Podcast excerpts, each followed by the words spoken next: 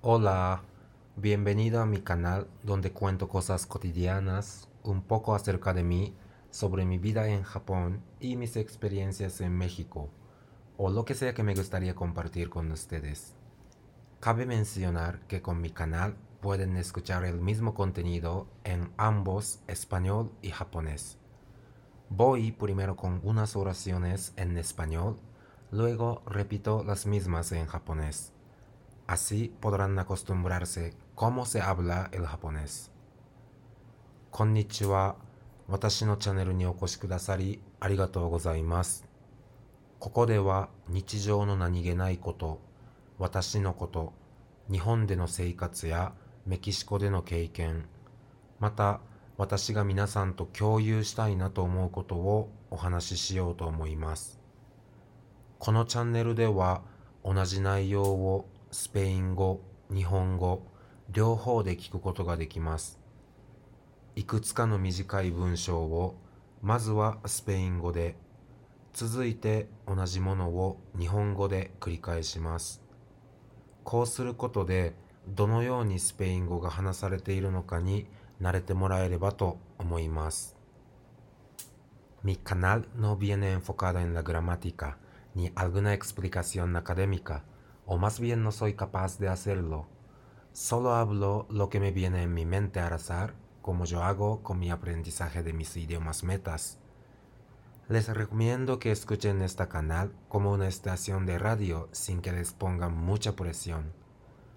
No es posible que aprendan y memoricen todo lo que encuentran por primera vez aquí. Utilícenlo para que su oído no tenga miedo al japonés. Les dejo el guión de este episodio en la descripción por si quieren ver el detallado. このチャンネルでは文法や学術的な解説はしていません。というよりも私にはできません。頭に浮かんだものをランダムに話すという私が勉強中の言語でやっていることをやるだけです。ラジオ番組のような感覚でプレッシャーを感じることなく聞き流してくださればと思います。ここで初めて耳にすることを理解して記憶するのは不可能かと思います。スペイン語に対する苦手意識をなくすために活用くださると幸いです。概要欄にエピソードの内容を貼り付けておりますので、気になる方は合わせてご覧ください。Pues ya hablamos sobre el tema de hoy. El martes 7 de septiembre hubo un sismo en México de magnitud 7.1 y epicentro cerca de Acapulco, del estado de Guerrero. El terremoto sacudió hasta la Ciudad de México y el sur de México.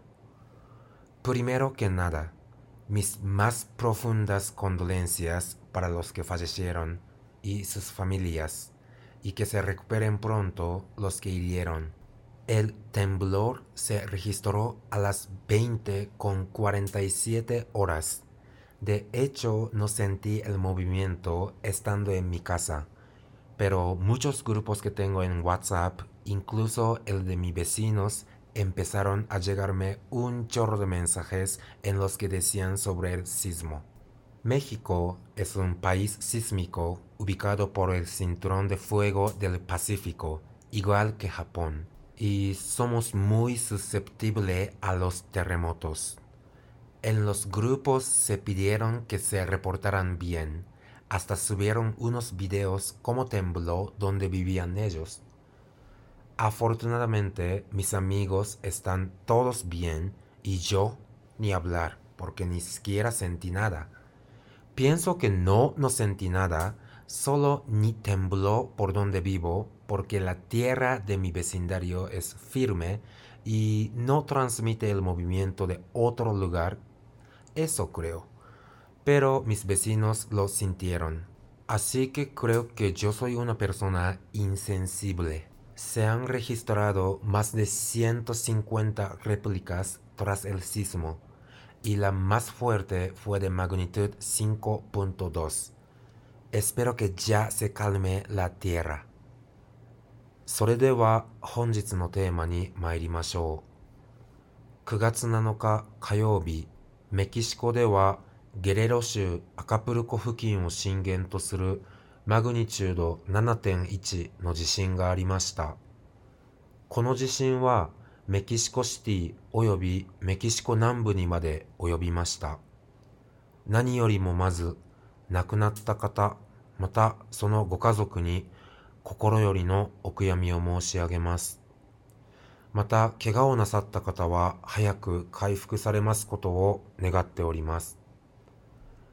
今回の地震は午後8時47分に観測されました。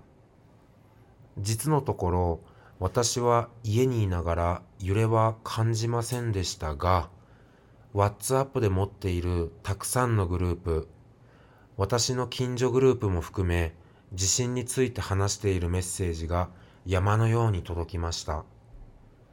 メキシコは日本と同様、環太平洋造山帯沿いに位置する地震国であるため、私たちは地震にとても敏感です。グループ内ではお互いに無事を確認し合い、住んでいるところがどんな風に揺れたのかのビデオを送信するなどしていました。幸運にも私の友達は全員無事でした。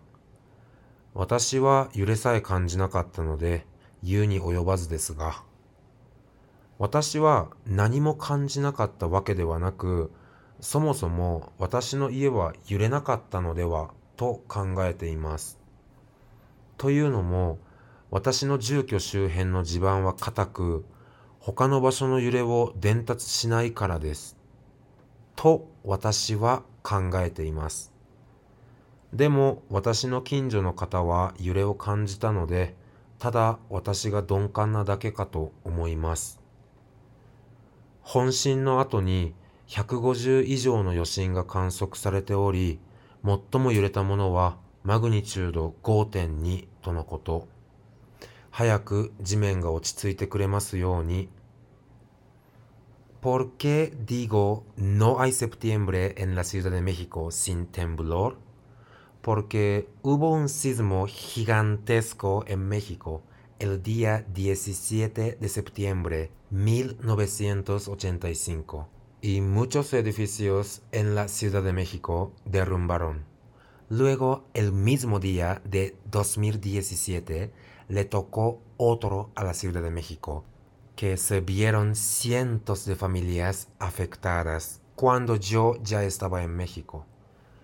Así, el 17 de septiembre es una fecha marcada para todos los mexicanos y para mí también.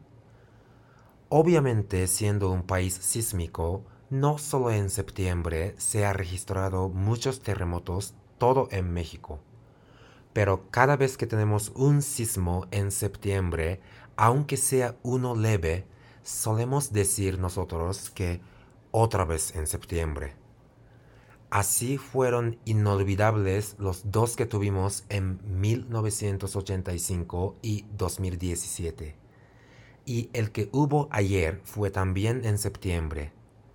Al parecer que noticias del terremoto en México se ponen en Japón, yo cada vez les aviso a mis hermanos que estoy bien antes de que vean la noticia. Hasta ellos, mis hermanos que viven en Japón, también un país sísmico, dijeron que, otra vez, sé que no es fácil cambiar de la casa o mudarse por varias razones. Por ejemplo, por la familia, por el trabajo, por la escuela, por el gusto de la ciudad, por el presupuesto, pero si te cambias de tu hogar, te recomiendo que eches un vistazo al mapa de riesgos de desastres naturales, tal como terremotos, tsunami, desprendimiento, inundación, huracán, etc.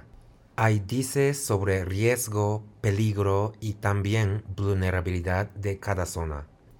Hay muchos sitios web donde puedes referir a la información pero uno de ellos que es confiable es de Centro de Nacional de Prevención de Desastres.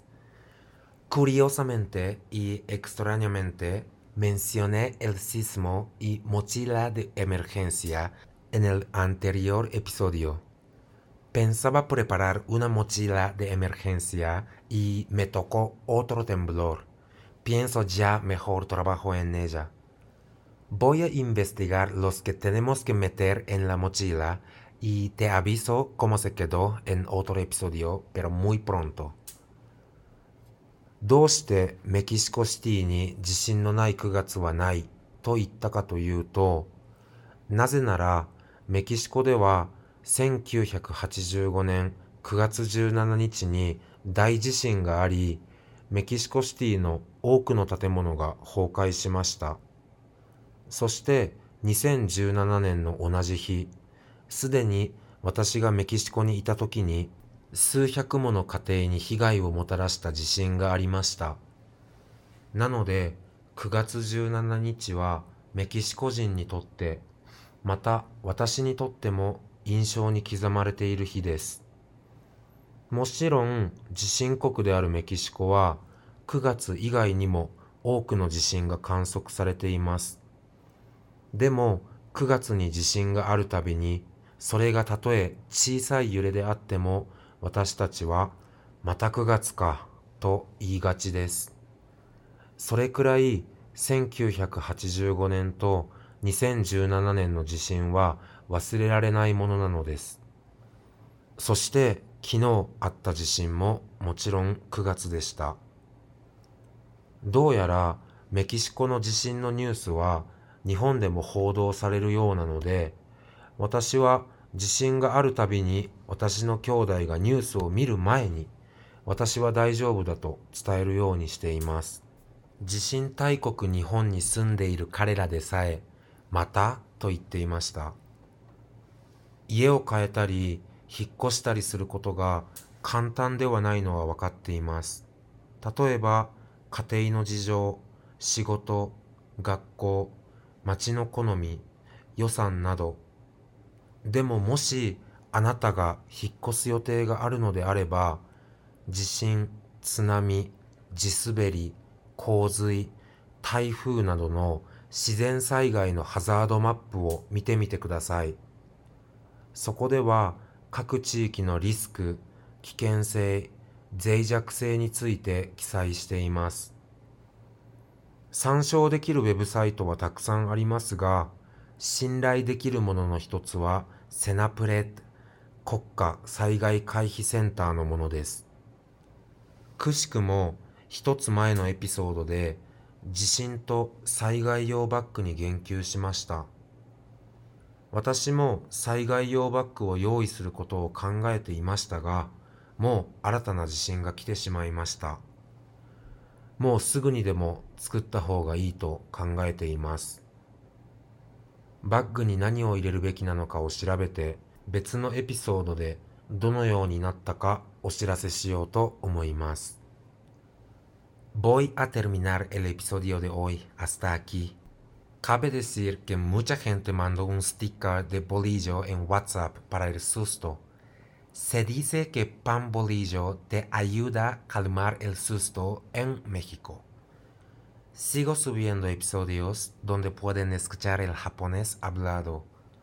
Espero que eso les sirva de ayuda. Si les gusta este episodio, denle like y no olviden suscribirse y activen la campanita por favor. Espero poder comunicarme contigo en japonés un día pronto. Bye bye. 今回のお話はここで終わりにしようと思います。忘れてはならないのが多くの人が恐怖のためにボリージョというパンのステッカーを WhatsApp で送りました。メキシコでは恐怖を緩和するためにはボリージョというパンが良いと言われています。今後も皆さんが音声でスペイン語を聞けるエピソードを投稿していこうと思います。それが皆さんの一助になれば幸いです。このエピソードがいいなと思ったら、いいねをお願いいたします。また、チャンネル登録とベルマークをオンにして通知を受け取られるようにしてくださると次への投稿の励みになります。近いうちにあなたと日本語で会話ができるのを楽しみにしています。バイバーイ。またね。